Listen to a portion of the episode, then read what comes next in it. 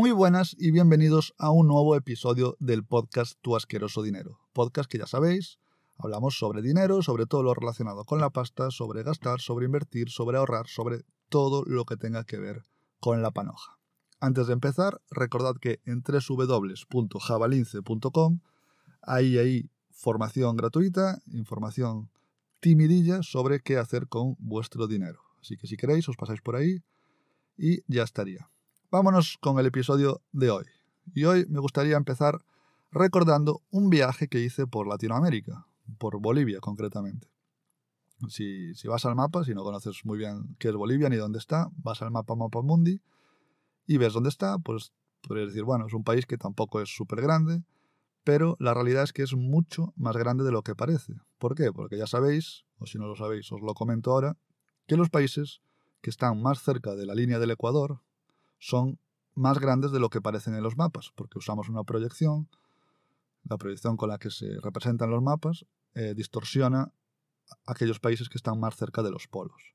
Entonces, eh, por ejemplo, Brasil, que está cerca del Ecuador, bueno, atraviesa el Ecuador, Brasil, eh, se ve grande ya en el mapa, pero la realidad es que es bastante más grande que toda Europa junta. Y eso en el mapa a lo mejor no parece tan claro.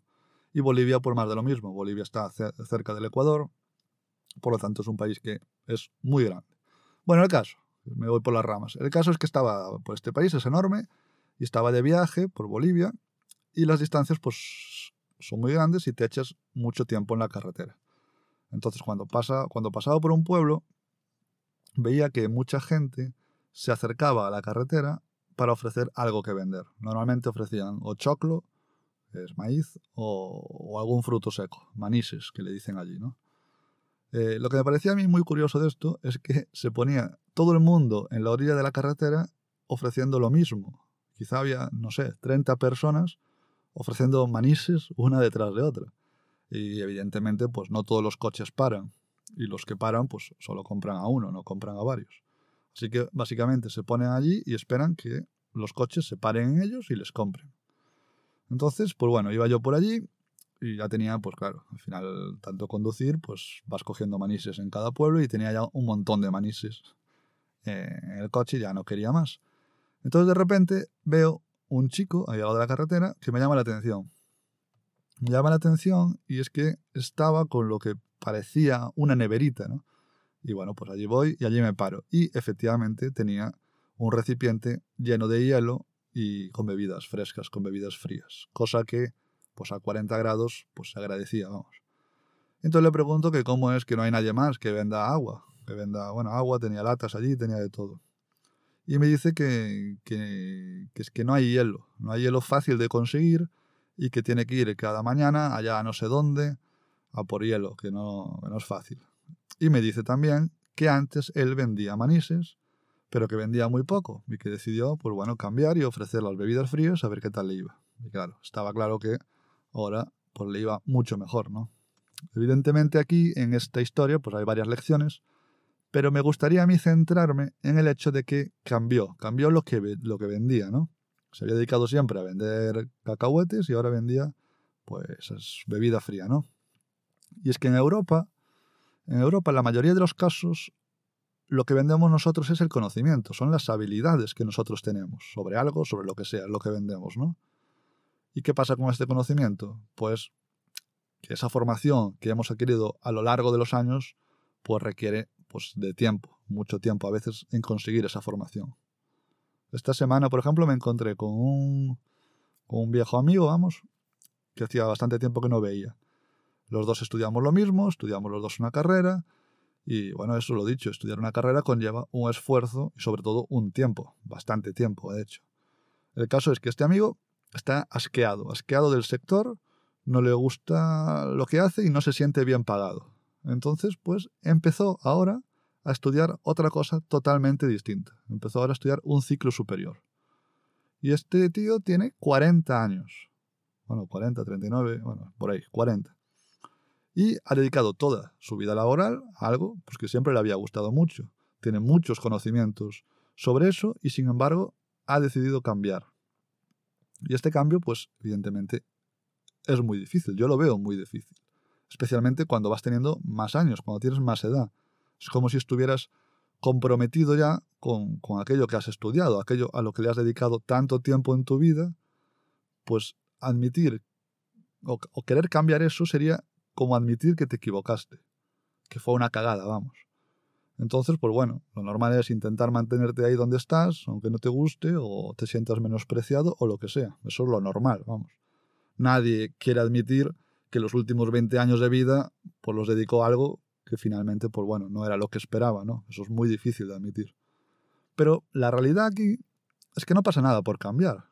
Es más, seguramente lo cojas con más ilusión incluso y acabes haciendo algo que te dé más beneficios, ya sea a nivel personal solamente o, por supuesto, a nivel económico. Caso que no, no tiene por qué ser algo malo. Haber dedicado mucho tiempo a algo y después cambiar porque ya resulta que no soluciona lo que venías a buscar, ¿no? Y es que este tipo de decisiones, este tipo de decisiones de cambios en carreras profesionales, en, en, digamos, vocaciones y tal, tiene pinta que puede ser más común de lo que queramos en el futuro. Ya sabéis que ahora están por ahí esas eh, redes neuronales, ¿no? Basadas en transformers que están cambiando, digamos, las reglas de juego. ChatGPT, esto. ChatGPT y sus amigos han venido aquí a quitar el trabajo a todo el mundo, ¿no? Igual que pasó hace en la revolución industrial con las máquinas de vapor. Entonces, claro, se palpa el miedo en el ambiente, normal. Si, si has dedicado toda tu vida y, y, y vienen estos y se acabó, si en tu día a día haces tareas repetitivas y nada creativas, pues mucho cuidado con las IAS. Si haces algo muy técnico, también cuidado con las IAS. Si eres de números, cuidado con las IAS. Así que básicamente, cuidado con las IAS porque se viene un cambio bastante, bastante gordo.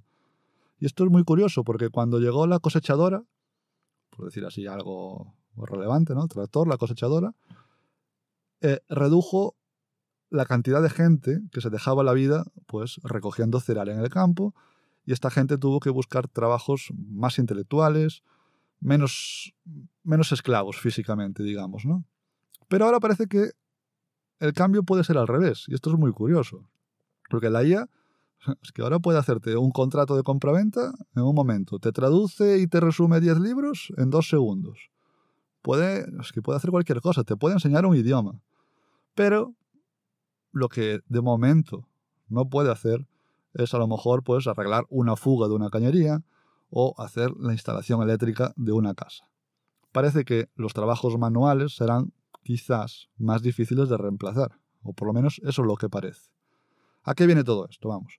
Pues es posible que en el futuro mucha gente se encuentre que lo que ha estudiado, que a lo que le ha, a lo que le ha dedicado tanto tiempo de su vida, lo haga una máquina. Y lo haga una máquina más rápido y además mejor. Y esto va a ser durísimo, esto va a ser muy duro, porque claro, toda una vida formándote para que venga un robot a darte mil vueltas es duro.